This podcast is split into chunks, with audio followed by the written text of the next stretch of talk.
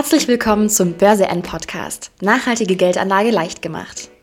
Wir informieren dich rund ums Thema nachhaltige Geldanlage, von grünen Aktien über Fonds und ETFs mit Nachhaltigkeitsanspruch bis hin zu alternativen Anlageformen. Interviews mit Finanz- und Börsenprofis sowie spannende Gespräche mit Nachhaltigkeitsexpertinnen geben dir Einblick in die Welt grüner Geldanlage. Viel Freude jetzt mit einer weiteren Folge des Börse N Podcast.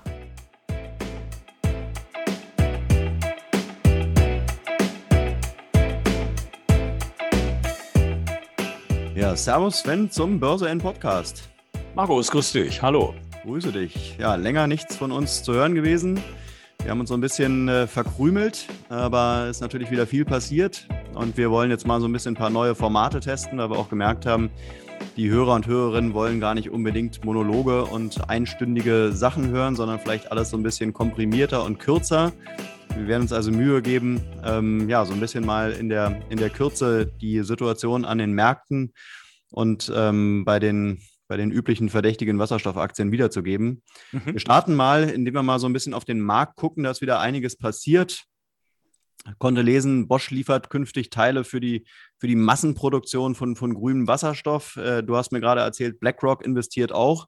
Also ich glaube, da ist einiges äh, im Markt im Gange. Äh, erzähl uns doch mal so ein bisschen, was konntest du der Presse entnehmen? Ja, ich sehe es ja bei den Facebook-Communities, die ich betreue und, und in vielen Seminaren und, und äh, Fachkongressen. Nächste Woche ist ja in Rotterdam der Weltwasserstoffkongress, wo ich mir einiges erwarte. Handelsblatt äh, im Juni wird sicherlich auch sehr spannend. Also äh, wir sehen also, wir sind am Anfang eines Hochlaufs, der Inflection Point, also wo es eigentlich losgeht, den haben wir eigentlich jetzt hinter uns. Ähm, es gibt Schätzungen, dass die Elektrolyse ein Investment zur Folge haben wird, äh, nicht mehr von 1, 200 Milliarden Dollar in den nächsten 20 Jahren, sondern eher eine Billion, also 1000 Milliarden Dollar investiert wird mhm. in die verschiedenen äh, Technologien in der Elektrolyse. Es gibt ja verschiedene Arten, SOFC, Alkaine und PEM. Äh, heute, was du gerade sagst, äh, gab ja die Meldung, dass Bosch 500 Millionen Dollar in eine Elektrolyse-Technik investiert, äh, wahrscheinlich mit Ceres Power zusammen, an denen sie beteiligt sind. Aber solche News, muss ich zugeben, äh, kommen fast täglich, weil alle großen Unternehmen, äh, gerade der Automobilzulieferer, äh, erkannt haben, dass sie äh, in diesen Bereich unbedingt hinein müssen. Äh, zumal in der Elektromobilität manche anderen Bereiche wegfallen. Also da ist eine Aufbruchstimmung, die ist gewaltig. Äh, sichtbar leider noch nicht in den Kursen. Da gab es sogar einen Rückwärtsgang in den letzten Wochen. Aber ich bin da ganz locker und glaube, dass das äh, hier eigentlich ideale Einstiegskurse sind. Und wer ein bisschen Zeit mitbringt, kann diesen Megatrend auch über die Kursentwicklung mitnehmen. Mhm. Spannend ähm, Dinge, die auch aus Indien kommen.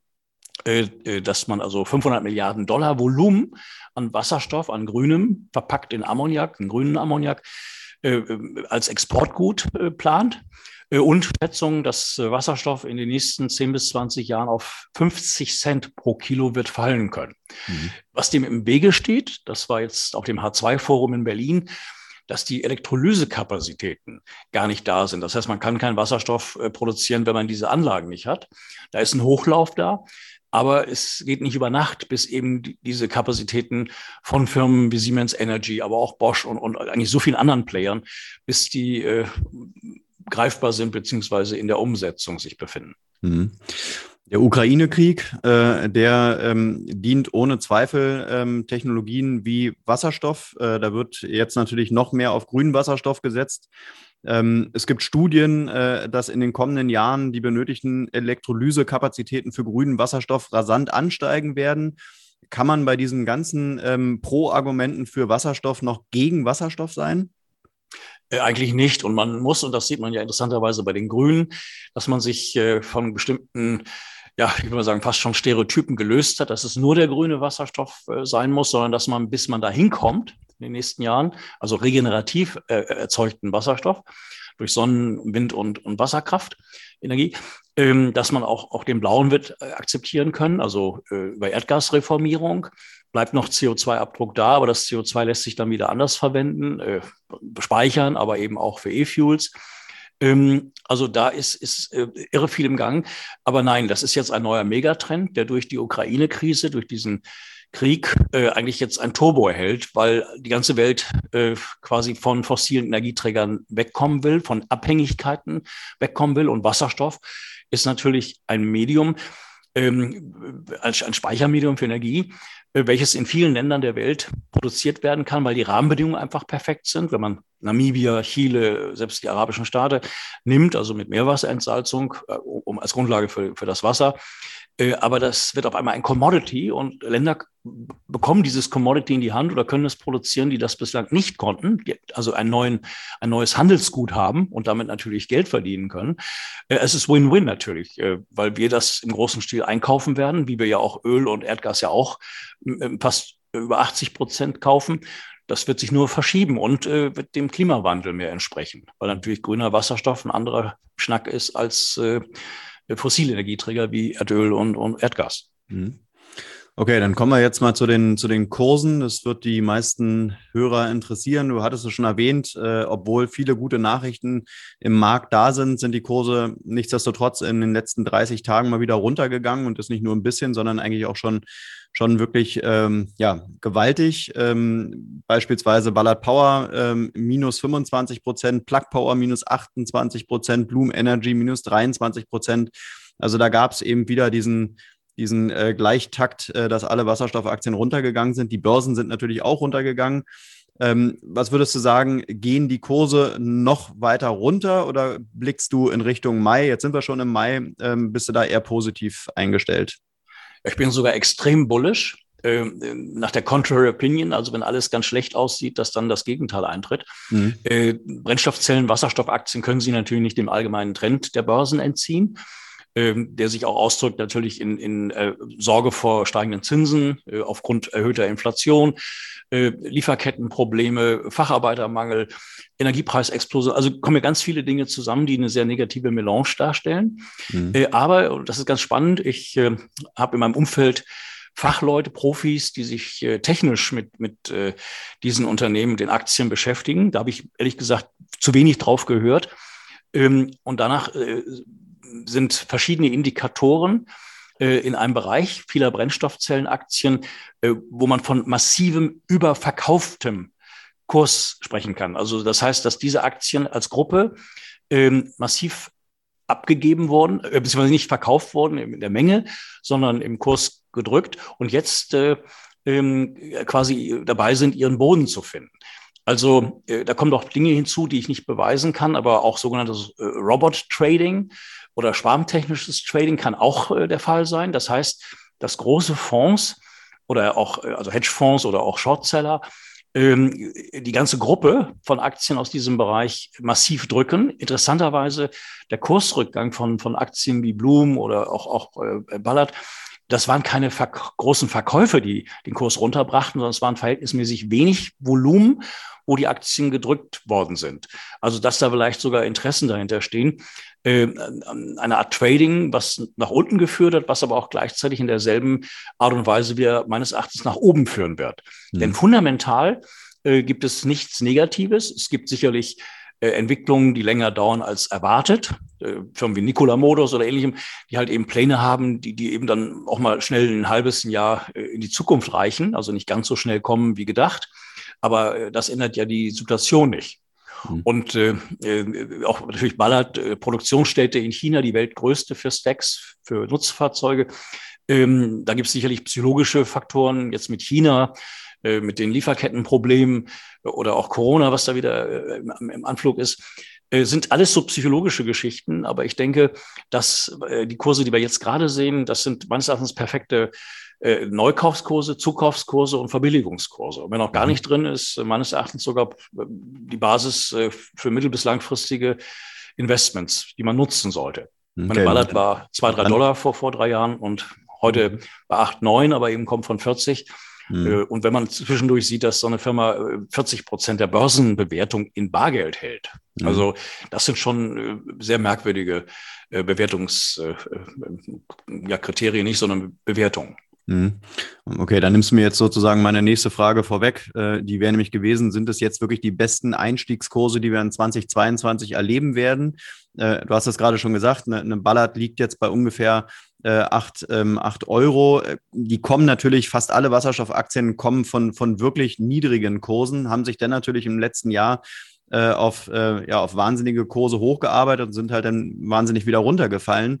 Ähm, aber würdest du wirklich sagen, dass die ein, also dass die Kurse jetzt wirklich die, die Tiefskurse sozusagen für dieses Jahr sind, deshalb wirklich gut sind, um einzusteigen und wir dann dieses Jahr oder vielleicht nächstes Jahr dann wirklich äh, starke Anstiege sehen werden? Ja, also eine Glaskugel habe ich nicht. Äh, naja, klar. Absolute Tiefst- und Höchstkurse zu prognostizieren, äh, würde Was sehr schön wirken. äh, aber die Wahrscheinlichkeit, dass von diesem Kursniveau ein massiver Rebound mhm. oder nicht nur eine Erholung, sondern wirklich eine völlig neue Bewertung kommt, die dann sogar die Kurse von Januar 21 hinter sich lässt in den nächsten zwei, drei Jahren. Das glaube ich schon, äh, da bin ich mir eigentlich sogar äh, extrem äh, sicher. Mhm. Äh, es, es, bedarf bestimmter Schlüsselentwicklung. also das kann sein, dass jetzt, sagen wir mal, die Adani Group, eine indische Gruppe, zweitgrößtes Unternehmenskonglomerat Indiens, im Gespräch mit Ballard, wenn die sich da jetzt zum Beispiel bei Ballard beteiligen Mhm. Oder bei Bloom Energy, da war gerade die, die indische Finanzministerin äh, bei denen im Head Office, äh, wo sehr viele Links nach Indien gehen, also ähnlich wie bei Ballard. Äh, es gibt Großprojekte in der Welt, wo diese Firmen irgendwo mit dabei sind. Äh, ich erwähnte eben den H2-Kongress über Wasserstoff, wo Herr McEwan, äh, Vorstand von Ballard, neben zwei Vorständen von, von Siemens Mobility und Siemens Energy saß und äh, Ballard äh, in Zukunft die Stacks für die Lokomotiven liefert oder für die Züge liefert. Äh, oder in, in China mit, mit Straßenbahnen, die da fahren mit Ballard Inside. Es sind alles äh, vielfach Prototypen und Pilotprojekte, aber aus diesen kleinen Sachen werden große Sachen. Und wenn ich jetzt Blum nehme, äh, für mich meine Nummer eins, morgen kommen die Zahlen fürs erste Quartal. Zahlen interessieren mich ehrlich gesagt noch gar nicht so sehr, auch wenn die Firma sagt, dass sie 30 Prozent Wachstum pro Jahr haben werden, auch wenn morgen vielleicht weniger Wachstum, aber aufs Jahr gerechnet. Ähm, wichtig ist der Ausblick. Und äh, diese Firmen äh, haben volle Auftragsbücher, haben eine geniale Technologie. Gerade Bloom steht davor, wieder einen, einen Preis zu bekommen, eine Auszeichnung für eine der revolutionären Technologien im Bereich Elektrolyse. Das kam jedenfalls vorgestern raus bei einem, bei einem amerikanischen ähm, Fachmagazin ähm, dass, dass Blum einfach die besten Elektrosoleure, SOFC, also Hochtemperatur-Elektrosoleure hat, mit Wirkungsgraden von über 80 Prozent. Und äh, Wirkungsgrad ist das eine, aber wenn man zum Beispiel auch Wasserstoff produzieren kann für, für ein, anderthalb Dollar oder so, was ja jetzt schon die gängige Prognose ist am Markt, äh, 50 Cent erwähnte ich vorhin in 20 Jahren. Also das spricht alles für diese Firmen.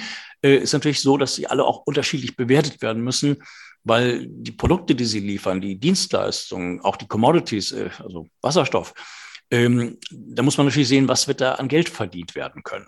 Und da gibt es manche Firmen, die müssen natürlich erstmal sehr viel noch investieren, bevor sie äh, wo der, bevor der Umsatz auch, auch eine vernünftige Marge zur Folge hat. Aber das sehe ich eben bei Firmen wie Bloom und, und anderen, äh, dass sie jetzt genau an dieser, äh, an diesem Turning Point stehen. Also das heißt, Kapazitätsaufbau läuft, äh, aber eben auch die Nachfrage läuft noch viel besser. Und das wird sich dann überschneiden mit, mit äh, äh, Aufträgen, die dann auch profitabel sein werden. Und dann nicht einmal profitabel, sondern dann als Trend immer profitabel und dann das Ganze sogar mit einer starken Steigerung. Mhm. Deswegen bin ich bei manchen der Titel, die ich so verfolge und intensiv verfolge, äh, so bullish. Mhm. Aber klar, da kann es, wenn Crash passiert, bei allen noch mal weiter runtergehen.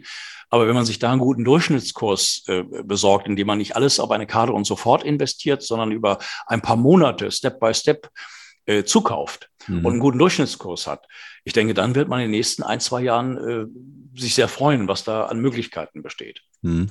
Aber was, was, was, was, was denkst du, was, was ist da drin? Ähm, sind, werden wir Verdopplung der Kurse sehen, Verdreifachung, Vervierfachung oder geht es wirklich in, in, in, in Richtung Verzehn, Verzwanzigfachung?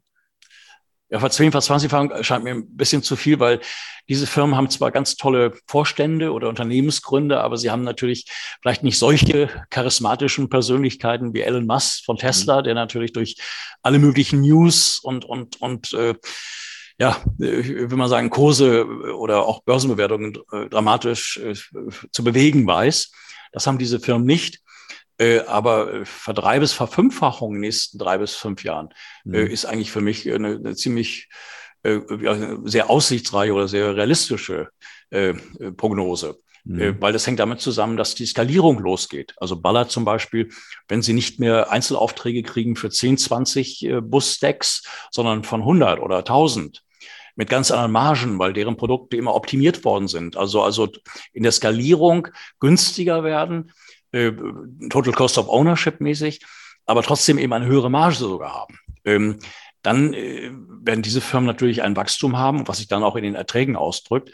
Und das rechtfertigt dann ganz andere Kurse. Und was spannend ist, du hast vorhin BlackRock erwähnt, äh, äh dass äh, diese großen Fonds da hinein wollen in diese Unternehmen und äh, wahrscheinlich gehen sie vielleicht auch aus fossilen äh, Unternehmen, Ölunternehmen raus, um mehr verstärkt im Bereich äh, Wasserstoff zu gehen. Bloß da gibt es nur ganz wenige Firmen, die in diesem Bereich überhaupt aktiv sind äh, oder die man börsenmäßig äh, äh, erwerben kann.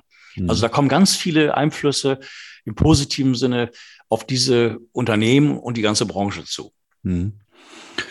Ich glaube, die Skalierungseffekte sind das eine, die werden sicherlich einsetzen, weil äh, die ganze Technologie, die, die Branche, äh, die, die äh, entwickelt sich, die wächst. Ähm, dann gibt's ähm, äh, gibt es Kooperationen, es gibt Joint Ventures, äh, die das Ganze äh, beleben werden. Ich habe jetzt äh, heute gelesen von Plug Power, die haben mit Olin ein Joint Venture gemacht. Also auch das liest man regelmäßig. Äh, ähm, der Markt insgesamt, der konsolidiert sich. Also man kann natürlich bullisch sein, was den, ähm, was den Wasserstoffmarkt anbelangt. Ähm, aber der Anleger wird sich wahrscheinlich auch fragen, ähm, sind Wasserstoffaktien wirklich die Aktien, auf die ich setzen sollte? Oder ist vielleicht in anderen Branchen, bei anderen Themen, gerade wenn man halt vielleicht so ein bisschen kurzfristig und vielleicht so ein bisschen spekulativ unterwegs äh, ist, äh, ist da vielleicht in anderen Branchen mehr drin?